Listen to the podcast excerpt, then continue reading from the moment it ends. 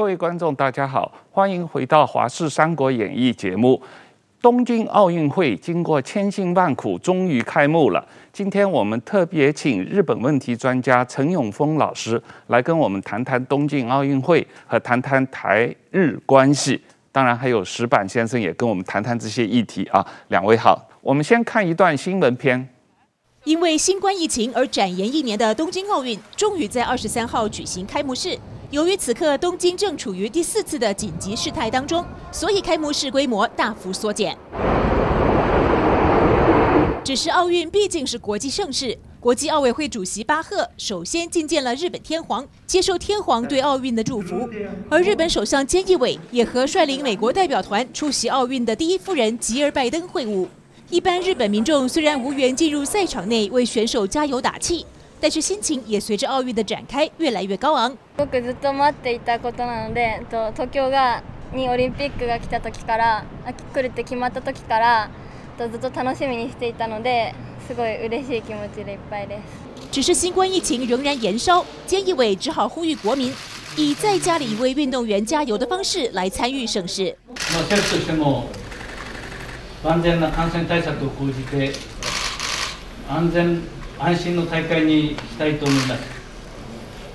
一致协力して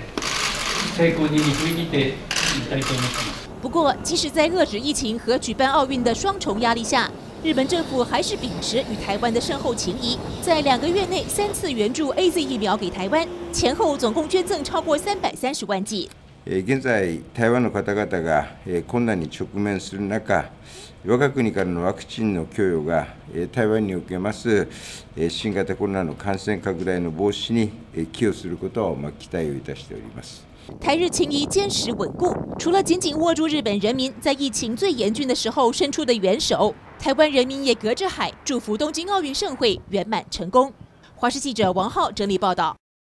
是吧？ 我们这次东京奥运会开幕的时候，这个台湾有很多家的机构和团体在你们的产经新闻啊登广告，来给两国的运动员打气，也感谢日本送台湾疫苗这件事情。你给观众先说明一下。这是七月二十二日奥运会开幕前一天的产经新闻登的这个整版的彩色广告，上面写“台湾日本一起加油”。这个呢是八十八家台湾的企业和团体一起呃这个集资，呃是为了第一呢要感谢呃日本向台湾这个支援疫苗的事情，还有一个呢就是说为在紧急状态的情况之下，呃举办奥运会的日本政府、日本国民打气，另外一个呢给台湾的选手和日本的选手加油，这么一个广告。那么这一次呃这个广告呢在日本的网上。就是很多说非常感动，呃，有很大的反反响，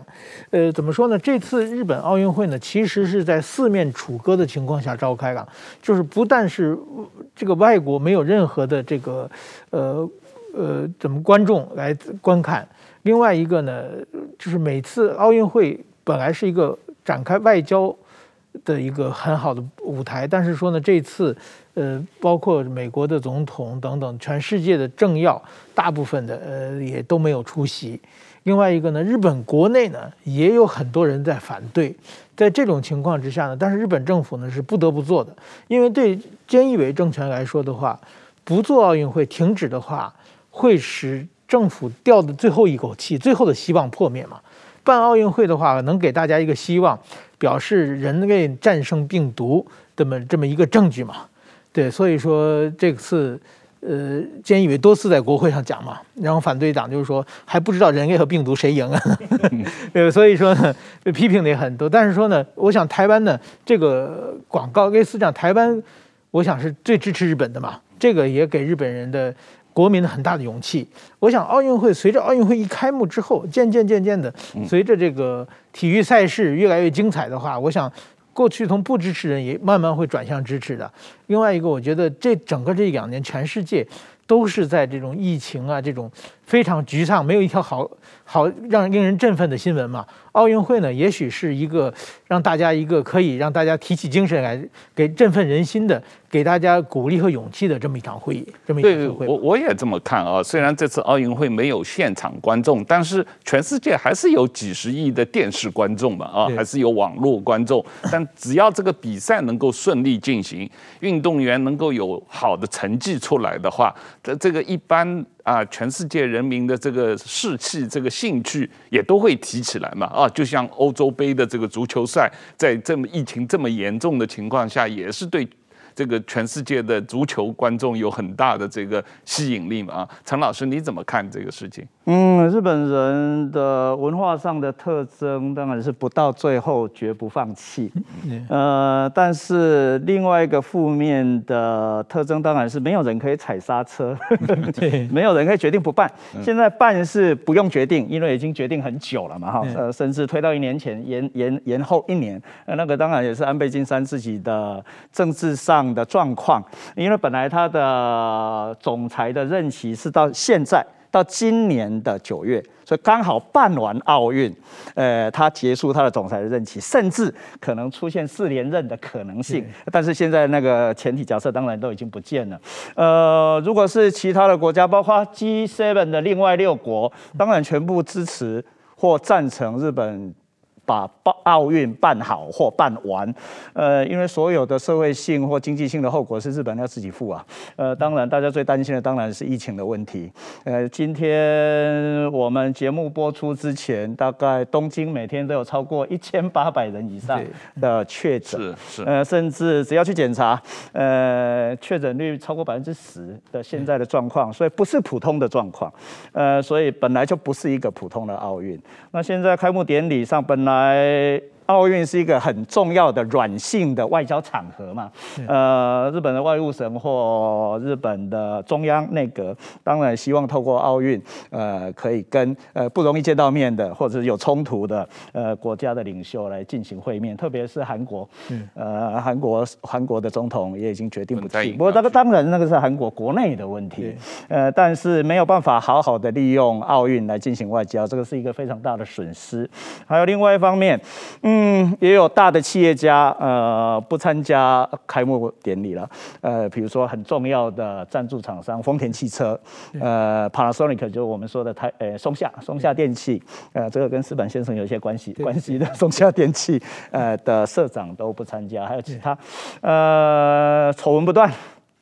我只能说运气或国运不是太好，呃，单单从呃申办奥运的提案开始，石原慎太郎到今天东京都、东京市，哈，我们说市长，呃，日本人说知事，都知事已经换了第四个，到现在的小池百合子，从石原慎太郎到今天，所以一直因因为各式各样的丑闻换了，呃，奥运会的主席，日本的奥运会主席也换过了，呃，所以这一次的奥运是日本人，日本奥会透过一些不太。光彩的手段，包括我们说的买票请客，呃，而而而申办成功的奥运，呃，而那一位因为这样的事情，呃，日本的贵族啊，旧贵族，因为这样而下台换人。另外一个台湾的观众非常熟悉的森喜朗前首相，呃，去年因为李登辉先生的逝世，呃，来来了台湾两次，呃，他本来是奥运会的筹备会的主委。呃，日本叫运营委员会的会长，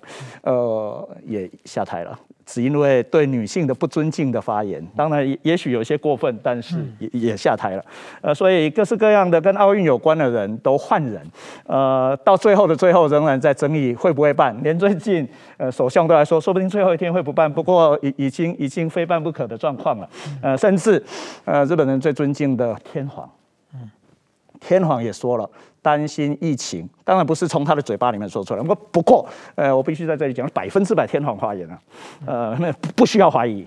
没有人可以替他说这种话。所以表示，呃，旁边的宫内厅的长官，呃，用自己的话在正式的记者会上，哦，不是采访，也不是呃自己的脸书或媒体上面，呃，那个自媒体上面的发言，是公开的记者会，呃，说了天皇担心疫情扩散，呃，造成什么样的不幸，但是仍然照办，所以。所以说日本没有人可以决定，天皇没办法决定，呃，首相没办法决定，呃的状况底下，呃，确实是一件超级麻烦的事情。所以也有人把它当成是第二次世界大战的败战或战争的过程里面，战争不断的扩张，但是所有的人都知道会败战，好不好？呃，没有人可以踩刹车，这个是日本的很大的很大的一个文化上的弱点。这一次日本的奥运会啊，有点像台湾，就像台湾这一次就是根据疫情嘛，疫情在野党把这个防疫变成一个倒戈的手段嘛，嗯。所以说在一一直在挑战这个执政党嘛，嗯。就是说日本这次奥运会其实是和台湾比比较相似的，这个日本的自民党执政党现在很能很能干，但日本在野党更干，对，所以选举可能自自民党还还会赢啊，但是就是日本在野党一直希望让把这个奥运会终止，就是奥运会一旦停办的话，那就是一片废墟，一片荒芜嘛，大家再也找不到精神支柱了嘛，那样而且执政党的所有的负面的东西全会出来。这个时候呢，就借机倒戈。那么很多的，比如说我讲那个森喜朗的讲话也是这样的。最近奥运会开幕前一天，负责开幕式的节目的这个总策划是突然因为一九九八年的时候他的发言有歧视犹太人的发言，现在。前一天爆出来，让他让他开幕式的前一天辞职，这是 什么意思？这就很明显，这些支持在野党的媒体在算好了嘛。一九九八年如果出事的话，你可以一年前说，两年前你让他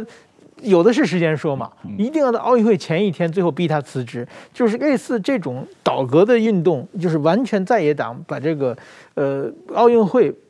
终止奥运会变成一个。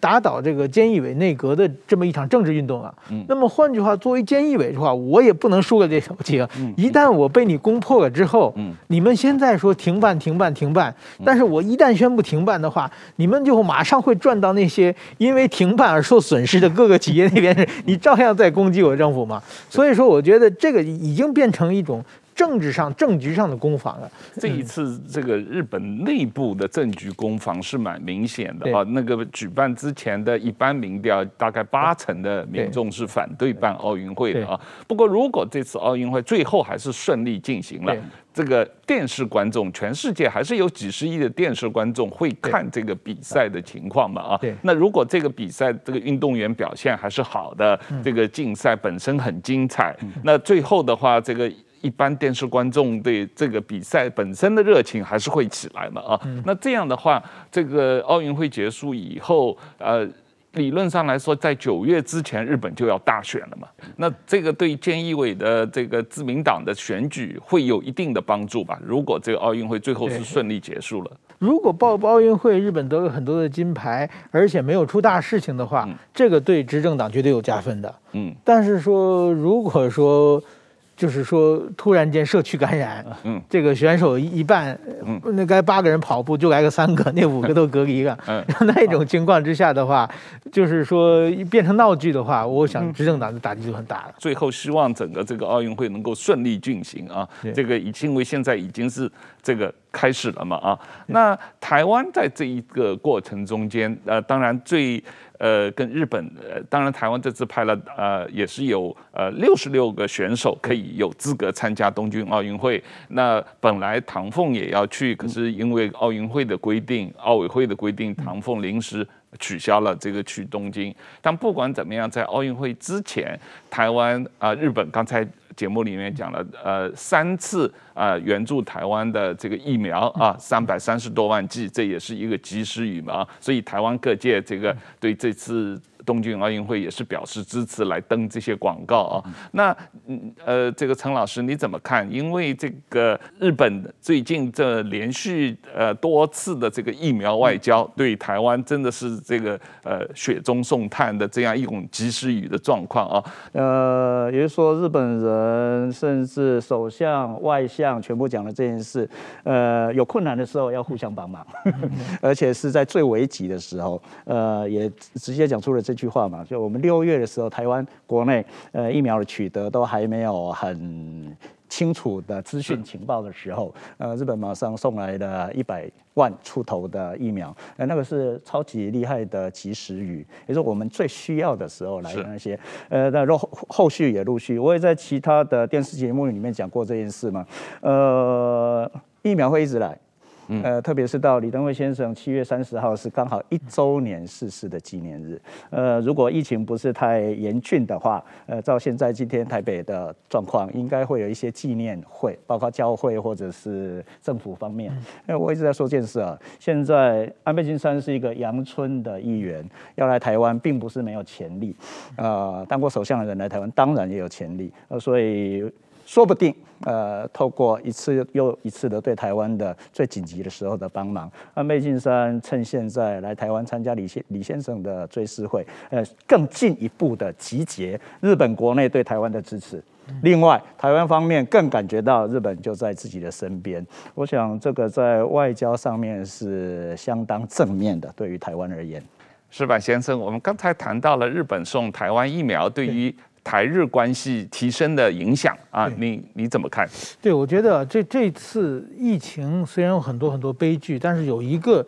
呃让大家看清楚的事情，就是知道谁是朋友，谁是敌人了。那么对台湾来说，呃，日本和美国。给援助个疫苗，那么天天说关心台湾同胞的中国，根本就是说不不帮忙，而且阻这个层层阻挠，这个看看得很清楚。那么对日本来说，其实也是一样的。比如还是这个广告，我们讲的这个广告是写的，这是画的两个图，一个是桃太郎，一个是这个台湾黑熊。这个很多台湾朋友看完这个广告以后，第一个觉得，好像黑熊很大只，桃太郎很小只，是不是不好意思啊？我说这个桃太郎本来设定就是一个小孩子嘛，他小孩子很有勇气的小孩子，这就是这个没有，就是台湾对日本确实这是一个叫台日文化经济协会的一个组织，呃，这是其实第二次广告，呃，第一次有这个台湾传统基金会和樱花返乡会，就是说台湾整个这些企业都是代代表台湾的企业，他们。普遍是感谢日本，那么日本觉得啊，觉得这次做的很有意义的事情，所以说现在这个菅义伟那个四面楚歌，干什么都不行，送台湾疫苗支持率就升一点，所以他很高兴，连送了三次嘛。但是说同时呢，同样受过日本统治的韩国，这次表表现的就跟台湾完全不一样。韩国他们进入这个选手村，奥运会选手村嘛，进去以后呢，选手村他们现在自己的那个窗户上垂下一个横幅。先垂浮谁是那个呃主导的，就是独岛 领土问题是韩国的，这个马上就就因为奥运会是不能谈到政治嘛，马上要删删下去，然后他又垂来一个是李舜臣的一个抗日反日当年反日英雄的一一句名言，就是不停在政治上的操作，然后呢，他们是啊说日本的刚才还讲的这个东北食品嘛，这个赈灾食品，他们说有有可能有核辐射，所以说呢。不吃日本的东西，他们自己从韩国带来的这个食材，然后呢，让韩国他们自己带的厨师给他们做，每天做四百个便当，然后他们每个人还拿着一个测那个核辐射的一个仪器，然后说我们韩国媒体报我们都是零辐射的便当。首先呢，他说你们自己厨师带来的东西自己做的，你在测，第一你不相信你自己人，第二呢，现在所有的便当都有核辐射嘛。各种生活在生活都有嘛，跟日本没关系嘛。如果说你天天测零辐射的话，你你仪器绝对是坏的，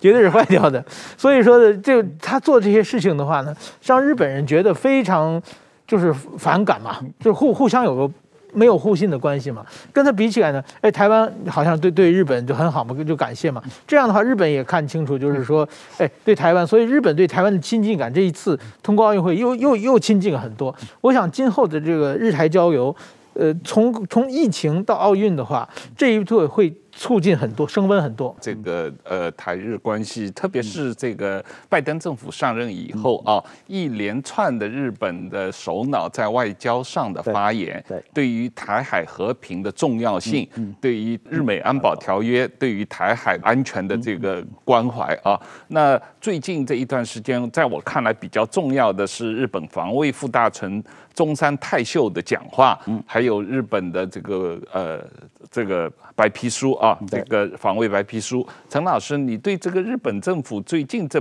半年这一连串的关于台海和平的公开的表态，嗯，怎么看？呃，这个是石板老师带来的财经新闻，在二十二号公开出来的广告，非常有意思，我也觉得非常有意思。呃，特别是台湾黑熊跟桃太郎，他在拔河。但是对方的对手是谁？是谁？敌人是谁？拉扯的对象是谁？那毫无疑问是中国，病毒，病毒，病毒。那 当然也是。呃，送疫苗的话是病毒嘛？那另外一个，呃，跟比病毒或跟病毒差不多一样的敌人。呃，这个当然就回到了汪浩老师他所所提示的了。呃，在今天，呃，海洋国家的大联合越来越明显，包括英国，英国再来也要跟日本一起演习。呃，然后竟然还现在就已经公开声明，会有两艘以上的呃军舰会常驻在东亚亚洲。呃，这个当然是日本、美国、呃英国、澳洲、纽西兰，甚至加拿大。呃，台湾要放在哪里，各位自己想就可以了。呃，但是另外一边，当然中国大陆、中国跟俄罗斯之间的联合，呃，甚至。欧陆的德国，呃，都有比较明显的、清楚的线索，呃，但是海洋国家因为利益制啊，特别是通商贸易上面，呃，更为一致，呃，所以在这方面，也许呃，台湾的利益是日美的利益，呃，所以台湾必须创造自己能够让日美活用我们的力量，或利用，我也不不排斥用这样的词了，呃，让。自己有被利用的价值，呃，只是说 两边的平衡得到底是得到好处还是得到坏处，呃，这边呃必须清楚的自己好好的反思，呃，反省整体的战略上必须要自行去考量。另外，呃，日本跟韩国之间的关系，韩国因为不得不反日，不然韩国要反反什么？呃，跟中国大陆连在一起的朝鲜半岛，呃，对于大陆势力，所以半岛跟我刚刚讲的海陆还有半岛，半岛是海跟陆之间嘛，呃，所以日本要到大陆去一定。经过朝鲜半岛，呃，大陆跟大陆要出来，或者是大陆本身就跟半岛连在一起，呃，所以感觉到比海洋国家感觉到大陆的威胁更为清楚，啊，所以韩国不反日不行，呃，台湾的话，因为反中或反陆，呃，所以当然中间隔着旧的中国国民党，还有今天的中国共产党，自动的不是亲日哦。而是反的是眼前的中国国民党，还有隔着海的看起来也是中国的中国共产党啊，所以这两边有很大的不一样。韩国只能反日，没有选项。呃，一样跟我在日本京都大学留学过的前后期的韩国人有不少，回到韩国当然也都当了大学教授，就跟我说啊，永丰永丰，敬赏敬赏。你在台湾当大学教授，轻松的要命，呃，或者是幸福的，要讲什么都可以，讲日本不好也可以，讲日本好也可以。我在我在首尔，我在首尔的大学，如果讲一句呃对日本比较中立的看法，觉得好话的话，马上被轰下台的。那所以这两边的社会结构的状态相当的不一样。所以如果要下结论的话，各位也许没有听过，各位观众们，呃，台湾的亲日或者是不反日。事实上，是因为有眼前的敌人，而那个眼前的敌人以前是中国国民党，现在当然是中国共产党，就这样。就这个日本防卫副大臣中山泰秀的讲话，在做一些讨论啊。我自己看他的那个讲话是吧？他提了三个重要的这个意见。第一，他认为这个台湾是兄弟，是家人，所以一旦中国。啊，中共要进攻台湾，日本一定要来帮忙啊！这个呃，不只是邻居的问题，是家人的问题。那第二，他这个说，这个大家要清醒过来，认识到中共是有侵略意图的啊，这是对中国的这个意图的这个认识。第三一个，他实际上在。呃，质疑这个日本跟美国的一中政策是不是在现在的这种状况，或者今后万一这个中共要进攻台湾的状况下，还能够继续执行啊？这个一中政策本身是不是适合这个时代的变化啊？呃，我我觉得这些问题都是比较。呃，这个在我看来，fundamental 比较这个基本的一个呃问题啊，在日本防卫副大臣的口中，在一个公开的讨论会上提出来，基本上这一两年，日本的对中国政策发生一特或者或者是对台湾政策，可以说是一个发生一个天翻地覆的变化。为什么会发生这个变化？我觉得其实并不取决于日本，而是取决于中国。对，就是二零一九年的一月二日，习近平发表了这个“一国两制”台湾方式的解决方案，再次提出了武力统一台湾的问题。那从此之后呢，中国就是对台湾的，就是过去习习近平之前，呃，在发言之前是胡锦涛、江泽民。一直倡导的和平统一，或者到胡锦涛晚期连和平统一都不说，说和平发展，两岸的和平发展。那么也就是说，没有把统一这个事情放在日程表上，没有很积极。在这种情况的时候，日本当然是也没有必要介入台海形势嘛。但是说习近平把整个政策。调动完以后，随时可能发动武统。这个时候，对日本来说，这是一个生死攸关的问题。就是说，如果说台湾海峡被中国控制住之后，那么日本在各方面，首先日本的能源各各方面的来源都可能被切断。所以说，日本开始重视这个问题的。那么，日本这个政策的调整呢，并不是说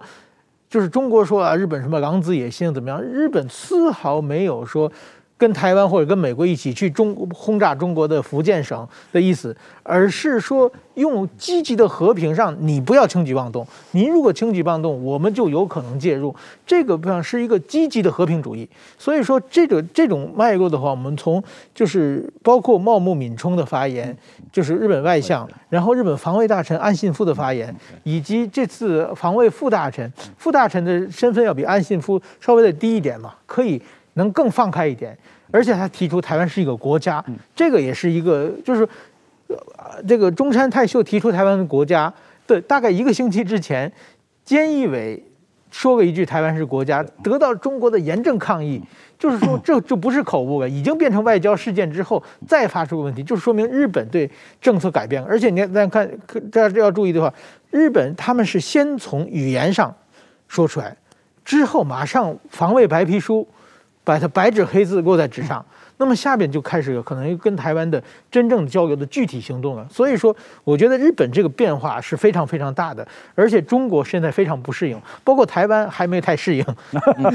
我我也是觉得日本这次的变化，在半年之中，几乎他内阁的重要成员都公开出来讲，这个非常明显的日本对。呃，台湾的政策，对于台海和平的政策，特别是明确反对中国单方面用武力改变现状的这样一个态度。实际上，最近美国的新任副国务卿到东京，也是跟日本的这个副外长和南韩的副外长三边的会谈，也公开的强调。反对这个呃中国单方面的改变台海现状啊，东包括东海、包括南海、包括台海的单方面改变现状的这个问题，从这一点上，呃，我我觉得这个呃美国当然态度也是很明确，但是日本似乎走在美国前面，在你怎么看陈老师？日本一直都会揣度呃想美国的想法，走在前面。呃，各位不要忘记了，跟中华民国先断交的是日本，不是美国。啊，所以我一直在讲这件事啊。再来，应该先跟中华民国或台湾呃先建交的，当然是日本。呃，所以也就是说，呃，日美安保呃像紧箍咒一样，这个叫吉田茂主义哈。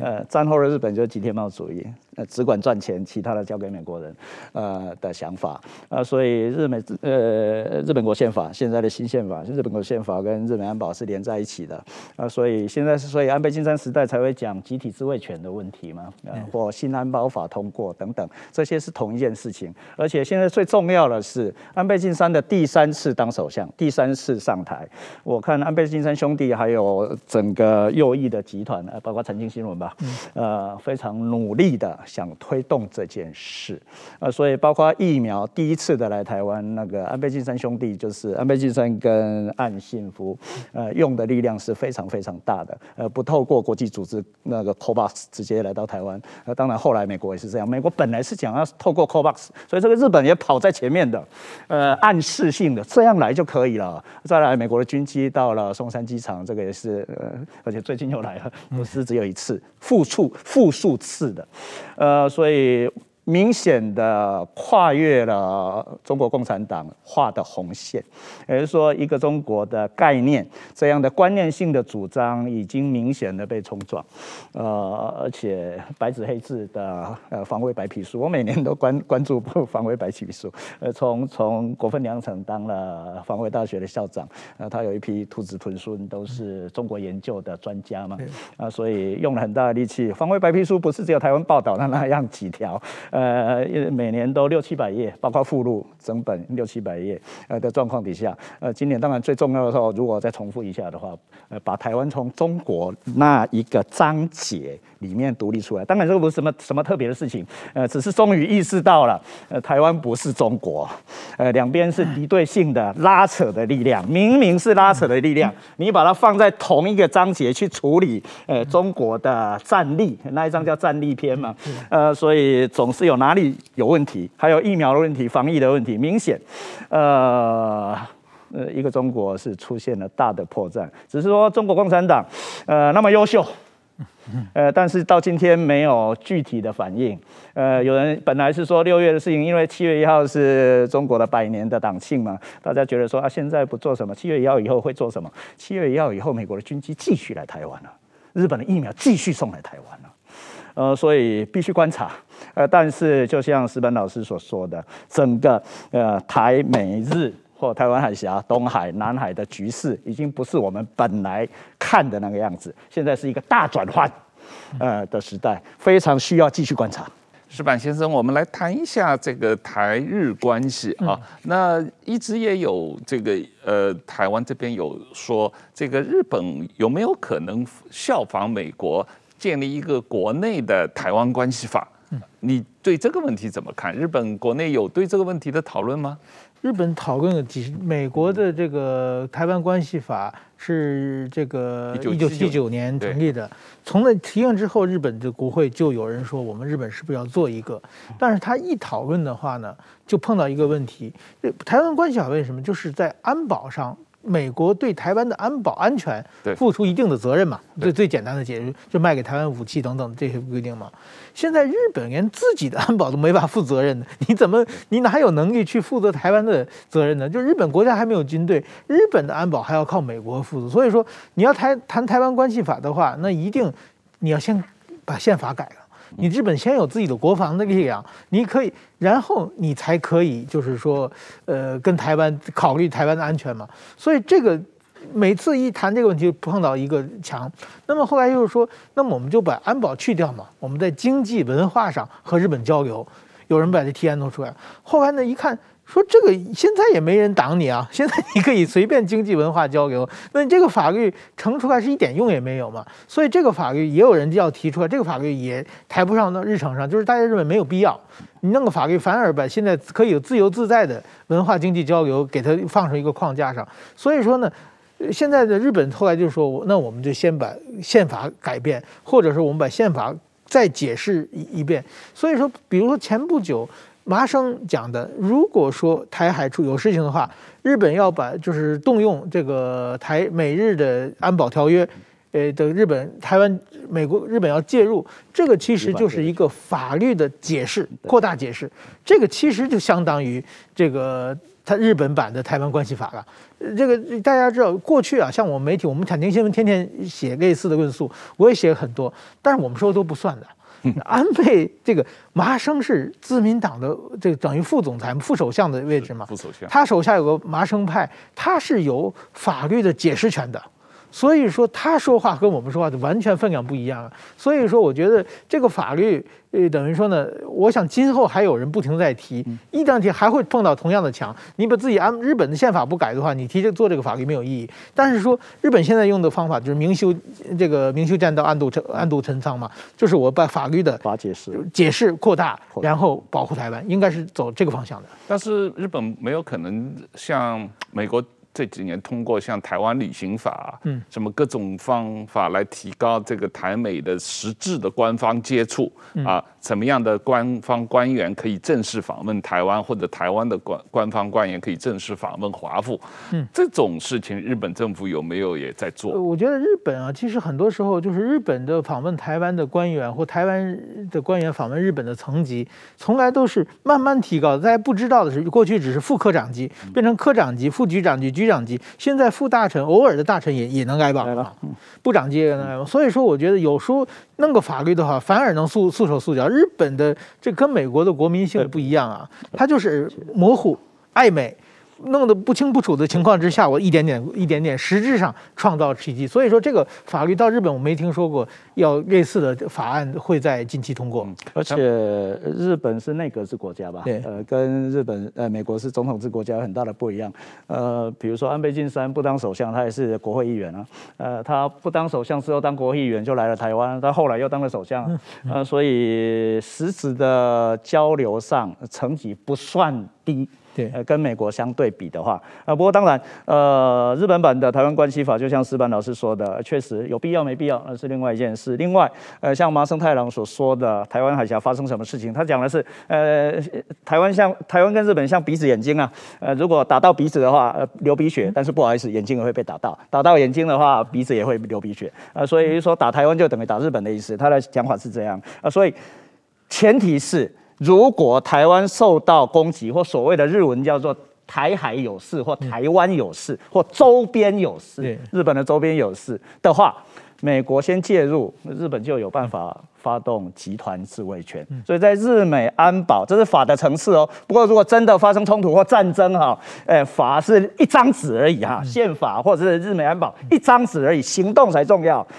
台海发生冲突，美军。美国有没有介入？只要美军一发动，日本就来了，简单的事情。呃，所以当然，呃，法制化，呃，日本的国会通不通过日本版的台湾关系法？我的看法反而是相反。今天的台湾的民进民进党控制着国会跟总统权，也就是说行政跟立法全部控制的状况底下，台湾自己先定定美国关系法，台湾自己先定定日本关系法，做得到的话。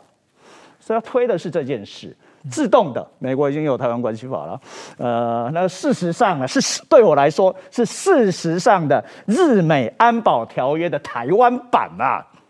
对，那个我我们谈一下安保问题，这个呃。呃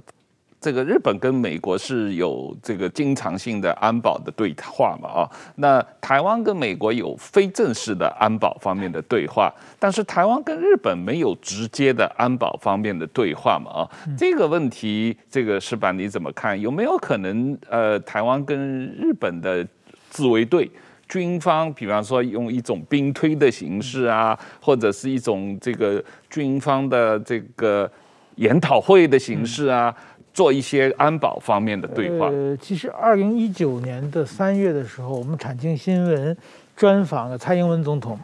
呃，当时蔡英文总统就像提出了这个日日本和台湾之间进行安保的对话。其实这个当时其实关系非常好，但是说那个时候呢，日本正好是这个安倍内阁想请习近平去中国去日本访问的时候，所以说呢，这个事情呢，我我们产经新闻。采访写的头版头条，这个然后呢，社论连续写了好几天。另外，我们产经新闻也有一些政商日本的政治关系嘛，就说你们哎，我们产如果我们产经新闻采访蔡英文达到这个事情，也是我们一件首功嘛，就拼命的向日本的各界说，哎，你们跟台湾对话一下啊。实在比如说，我们想的是最好是现任的，比如说防卫大臣，或者是防卫次官、防卫副大臣，或者是上一任的。刚卸任，但是日本卸任的防卫大臣也是国会议员啊，所以说也有找了很多，但是后来就是据说安倍内阁跟说，这这件事情咱们先谁谁也别别。别接产经新闻这个茬，所以说我们费个半天劲，好像因为日本没人理我们，你们跑得比较快。对对，因为我们那个时机正好是在于，就是说安倍跟中国正在眉来眼去的时候，所以说这个时机就错过去了。错过去以后呢，当然说时空背景有个很大的变化了。那么我想现在你们说日本的政要都在谈话，然后日本的防卫白皮书也写上白笔黑白纸黑字。那我想在近近期的话。可能这种事情，刚也许刚开始从层次层级比较低的，呃，往上升的很有可能。还有一个，比如说日本现在台湾的代表处驻的那个防卫武官，只有日本是退役的自卫官，他们就是在自卫官。日本自卫队退休以后来台湾，在台湾做两年三年，回去就直接回家种地种地去了，就不不回自卫队了。那像美国的话，就是脱下军装来台湾，回去再穿上军装嘛，这个就完全不一样了。所以说，现在很多人在推动，能不能把这防卫武官变成现任的？呃，就是类似还能做的事情还还有很多个。安保对话是一个，比如共同这个训练、共同小型的军事演习，这些事情日本都没有碰嘛。我想今后防卫白皮书出现之后，会一步一步的具体化。当然，理论上是有可能，比方说这个美国召集环太平洋军事演习，这个日本和台湾都参加的这种比较多国的这种状况，不一定是。军事可能就是救灾啊，或者是这个打击这个海上走私啊，或者是类似的这种啊这种状况，我觉得也是有可能，有可能。啊。台日关系还有一个层面的问题，当然就是经济方面啊，这个 CPTPP 的问题和日本的所谓核食，那叫东北食品啊这样一个进口问题，因为呃一。二零一八年的时候，在国民党的推动下面，台湾通过了呃公投嘛啊，这个。不让进口日本的这个东北地区的食品，那这个问题一直是阻碍了台湾这个可以加入 CPTPP 的一个一个很关键的一个问题。你你陈老师，你觉得这个问题怎么能够解决？台湾这边可以做什么能够能够能够解决这个问题？因为我觉得台湾参加 CPTPP 是一个很重要的一个经济上的一个关键。问题嘛，蔡英文政府失去了最好的时机了。最好的时机当然是两千零十六年刚当选的时候就处理完这件事情。呃，不过各位当当然都忘记了啦。呃，本来反对日本的核灾食品或所谓的东北食品的进口是民进党的议员，到今天还记得林淑芬议员。呃，到今天都呃那那个事情，日本人还记到脑袋里面。呃，但是蔡英文政权，蔡英文政权要出现之前，呃，他自己也去了日本访问，呃，答应了或者是说了呃一些话，呃，所以日本方面一直觉得说了但是没做，呃，特别是两千零十六年的时候，呃，刚当选就处理有法律层次而已，呃，就处理完跟美牛什么的事情差不多而已了，呃，但是拖到今天。越来越难处理啊，呃，特别是在今天，呃，疫情的关系啦，呃，或者是还有另外核能的问题，另外一个新的事事情出现，呃，就是呃废水的排放，呃，这个当然不管怎么说，在台湾的民间的感情上不容易。呃，去接受这件事情还是大家的，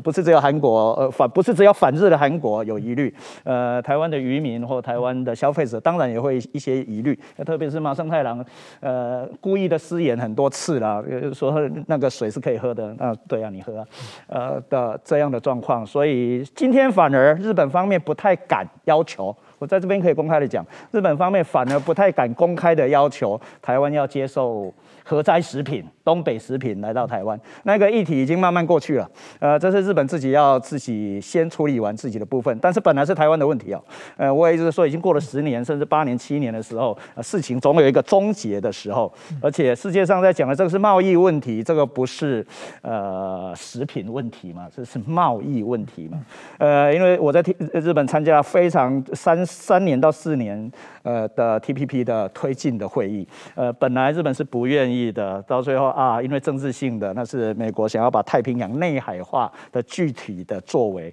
所以日本非进去不可。呃，自民党是说服了，说服了大家，好不容易来支持。当初在讲的是 RCEP 是呃大陆型的，虽然是东南亚开始开始组成的，但是中国去控制了 RCEP，而另外的呃海洋型的 TPP 是要跟他对抗的。呃，所以马英九政权的时候啊，是想两边都要参加，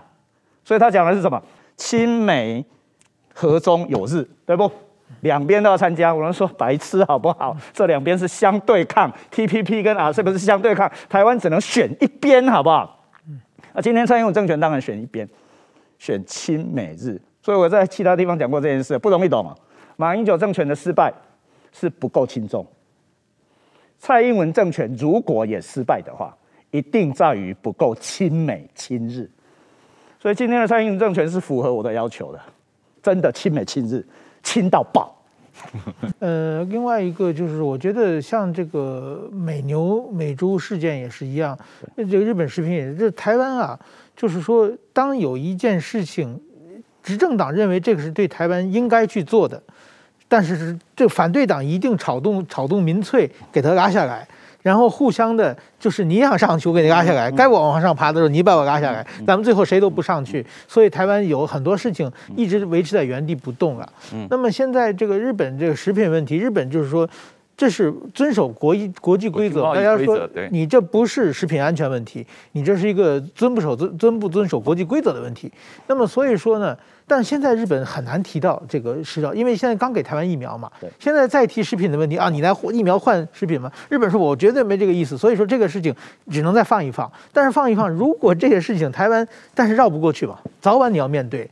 否则的话，你今日今后你加入国际组织的话，那你你要要不要遵守规则，还是你自己设定规则嘛？这是一个很重要的事。所以说，我觉得这件事情早晚还要跟跟日日日本发生一个冲突。那个时候呢，就是我希望台湾啊，如如果也许再过几年，民进党又变在野党啊，那自己执政党推行的政策自己又去反对，这样的台湾这么多年其实永远在原地打转，台湾很难在外交上突破。我觉得有这种。呃，有这种事事情，我我不希望再再再会再会这样，真的能够在野党反对，当然是在野党反对，但是你不要什么都反对。我常说的，现在国民党就打棒球的好球坏球你全打嘛，对 不对？马上就算国民党现在反对，比方说他反对美猪，但是不反对美牛啊，他反对莱猪，他不反对莱牛，这个就逻辑上是非常混乱的一个一个一个一个做法嘛啊。那他这个对于。日本核实，国民党当然现在也反对啊。呃，而且呃，二零一八年的公投是国民党推动的嘛。但是当年马英九内阁的时候，马英九政权的时候，他是想进，民进党不是不想让进嘛？是马英九也是支持进 CPTPP 的嘛？啊，呃，这个马英九也愿意进 TPP 嘛？啊，所以。就是说，现在这个台湾的这个呃两党两党政治也好，多党政治也好，确实是受民粹的影响。这个在你在野或者是你执政的时候，有一个攻防的关系啊。但是你不管怎么样攻防，你还是要遵守国际贸易规则嘛。因为台湾是一个以贸易立国的国家嘛啊。对于台湾进入国际贸易体系，对台湾是一个生死存亡的问题啊。你国家。啊呃，立国的最基本的贸易问题不解决的话，你哪个党当执政也都没有问用嘛啊！所以我觉得这个问题作为这个呃呃这个整个社会的公共呃工资啊 KOL 或者这个 opinion leader 这个大家都需要。比较正视这个问题，就是说你你理解这个政治有一个在呃国会的攻防问题，但是对于公共政策，你还是必须以台湾最基本的利益来考虑，来呃强调台湾毕竟是一个愿意遵守国际贸易规则的一个国家，这样我们才能够啊、以这个啊、呃、贸易来立足这个台湾的经济嘛啊，陈老师你觉得呢？对，所以想要继续进行自由贸易的话，必须确保海洋的自由航行，这是三位一体的。台湾必须更强化自己的海军，呃，跟日本的海军，跟日本有海军的话，跟日本的海军跟美国海军更加的联合，这是不变的原理原则。呃，所以这件事必须。